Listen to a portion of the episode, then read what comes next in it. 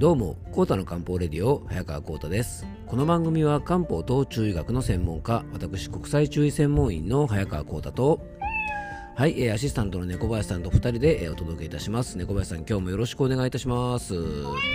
はい、よろしくお願いいたします。えー、今回は、えー、目の酷使をしていませんか？気ぜわしい時期こそケアしたい目の養生法その2ということでね、えー、昨日に引き続いて目の養生についてね、お話ししていきたいと思います。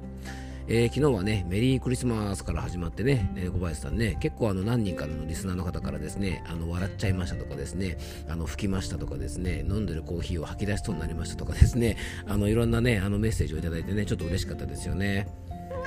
はい、本当はね、猫林さんとね、あのクリスマススペシャルプレゼンツということでね、あのトークライブでも行いたいと思ったんですがね、まあ、またそれはね、あの今度にしてということでね、あの今日も真面目にお話ししていきたいと思うんですが、えー、まあ、今日はね、あの12月25日はクリスマス本番ということでね、昨日の夜、まあ、クリスマスイブにね、結構パーティーやったりとかね、ちょっとこう家族でね、美味しいもの食べたりしたなんて方も結構多いのかななんて思いますが、えー、皆さんはね、いかがお過ごしだったでしょうか？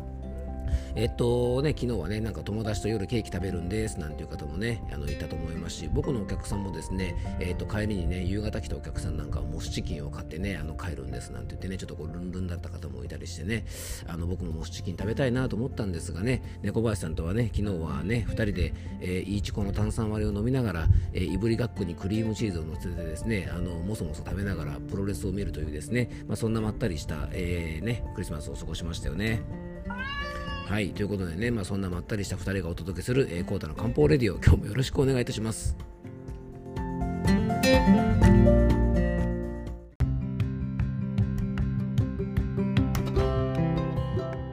はい、ということでね、今日の本題の方に入っていきたいと思うんですが、そういえば猫林さんね、もう昨日はね、2人でまったりね、いぶりがっこにあの、まあ、クリームチーズを乗せてね、いいチコのソーダ割りをです、炭酸割りをね、煽るように2人で飲んでましたけど、あの、そういえば今年に入ってからあれですね、猫林さん、あの、ラストクリスマス聞いてないですね。なんか聞きました？ね、なんか山下達郎さんのですねあのクリスマスソングはですね、まあ、1回ぐらいラジオでちょっと聞いた気がするんですがあのワムのラストクリスマス今年そういえば聞いてないですね。なんかあれ聞かないとねなんとなくちょっとクリスマス感が出ないんでね。あのー、今日ですねちょっと1回ちょっと聞こうかな、うん、たまにはワムもいいですね。はい。はい、ということでね、ワムのラストクリスマスを聴きながら、えー、お届けしたいところですが、いろいろ版権の問題もありますので、いつもの曲でお届けしたいと思います。はい。えっと、前回はですね、えっと、まあ、気ぜわしい時期、まあ、ストレスが多い時期に、まあ、なんで目の調子が崩れやすいのか、なんていう理由をね、えっと、漢方的に、まあ、体の仕組み的にちょっとお伝えしてきました。で今日はですねそんな時期に、えー、目のトラブルを起こさないためにね、えーと、どんなことしたらいいかっていう養生法についてねちょっと今日はお届けしていきたいと思います。えっと、まあ、昨日の話の中で、えー、目とつながりが深い、まあ、五臓六腑ね、漢方でいうとこの五臓六腑の肝という場所、そして、まあ、その肝を養いながら目を養うためには、まあ、どんなことしたらいいかっていうね、お話なんですが、まずですね、一番最初にお届けする、まあ、目の養生法はね、もうこれはね、もうすごく当たり前というかですね、まあ、全然漢方的でも何でもないんですが、やっぱりね、スマホとかパソコンとかはできるだけ、まあ、使うの控えめにしましょうってとこですね。でやっぱりね忙しい時期は長時間画面を見ることでね目も乾燥しやすくなりますから、えー、ぜひですねこのパソコンとかスマホの見過ぎはまずこれね注意しましょう。例えばね仕事でただでさえねパソコンとかを見る時間が長い方はプライベートの時間はねできるだけ画面みたいなものはね見ないようにすることも大事です。でね、まあ、スマホとかね、パソコンとか、まあ、テレビとか、まあ、僕らはね、常にディスプレイに 囲まれて生活しているような感じなので、えできるだけですね、そういう合間に、え、体とか目のね、ストレッチ、ね、ぜひね、あのしっかり行っていただきたいなと思います。理想はですね30分に一度か、まあ、せめてね1時間に1回ぐらいは、まあ、ラジオ体操のようなね運動をしたりとか、まあ、肩回しとか、まあ、体を反らしたりとかね体の血流を常によくしておいていただきたいなと思います。で昨日の番組でもお話ししましたが目という場所はですねやっぱり血流とすごくつながりが大きいところです。というかねもう血流が命みたいなところなので体をしっかり動かすということはですねこのね全身の血流も良くします。あとですねできればね行ってほしいのが目のストレッチなんですね。えー、目をたくさん使っている最中はですねまぶたをギュッて強く閉じたりとか目を左右に動かしたりとか上下に動かしたりとかもしよかったらね今一緒にやってほしいんですけども遠くを見たり近くを見たりねこう目の筋肉を伸び縮みさせたりするような目のストレッチをやっておくと結構目の筋肉のこりにもいいのでね非常におすすめです。そしてですね外側から目のケアをすることも実は大事なんですね。で目はね酷使すると真っ赤に充血する、まあ、要はね炎症が非常に起こりやすい場所なんですね。で炎症っていうのはですね読んで字のごとく炎症の炎は炎ですからね熱を持っているというふうに、えー、漢方でも考えるんですね。だからですね目の症状がひどい時はですね小菊滋養丸なんて言われるような漢方薬をよく使うんですがこれはですね熱を冷ますような働きがちょっとある漢方薬なんですね。なので目をすごく酷使した時はですね、まあ、特にあの疲れ目がひどい時なんかは目玉の部分は適度に冷やしてあげると非常に楽になります。あの小さめの保冷剤をですね冷蔵庫で冷やしておいて仕事の合間にですねあの目を閉じて目玉の部分なんかはちょっと軽く冷やしてあげるとですね使いすぎた目のクールダウンをしてくれるのでね非常におすすめです。で目ってね温めた方がいいんじゃないの？なんかねあの温める商品があるけどあれ使っちゃいけないの？って方がいると思うんですがそんなことは決してないんですね。で温めること自体は先ほどもお話ししましたが目というのはね血流がすごく大事な場所なので温めてね、えーと、血流を良くすることはいいんですが大事なのがね目の周辺の筋肉を温めてあげるとすごく楽になります。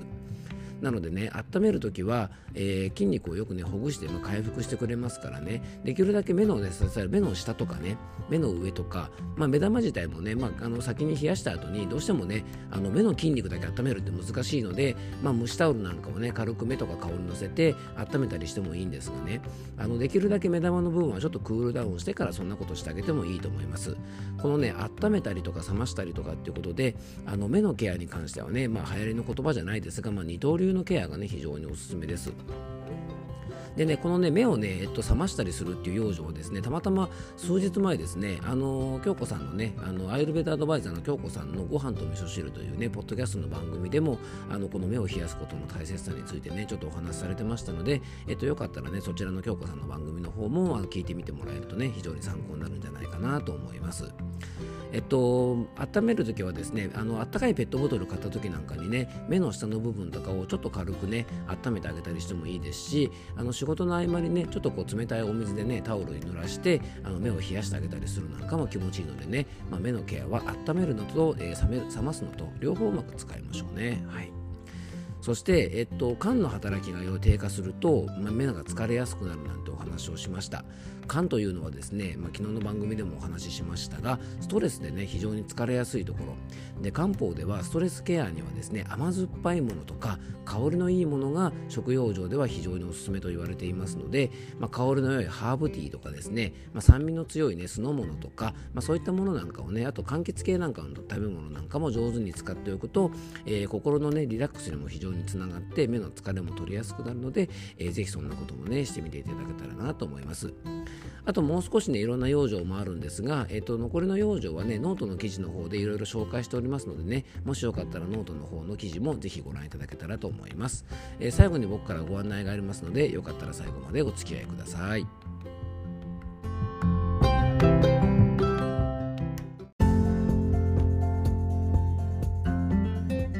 ね、今回は、えー、目を酷使していませんか、まあ、気ぜわしい時期こそケアしたい、えー、目の養生法ということでね、えー、実際にね、こう年末年始に非常に疲れやすい目のケアをね、どんなことすればいいかということをね、ちょっと具体的にいくつかお話しさせてもらいました。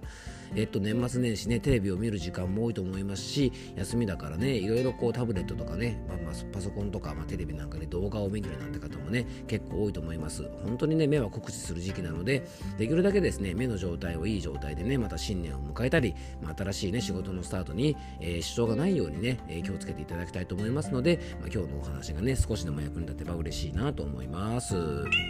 はい、ということでね、最後に僕からご案内です。この番組ではあなたからのメッセージやご質問、番組テーマのリクエストなどをお待ちしております。メッセージやご質問は番組詳細に専用フォームのリンクを貼り付けておきますので、そちらからよろしくお願いいたします。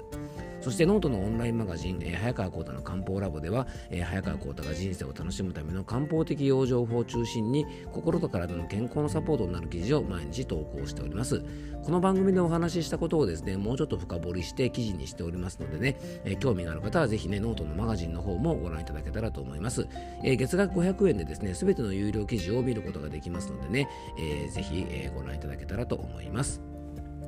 え今日も聞いていただきありがとうございます。どうぞ素敵な一日をお過ごしください。漢方専科サーター薬房の早川浩太でした。では、また明日。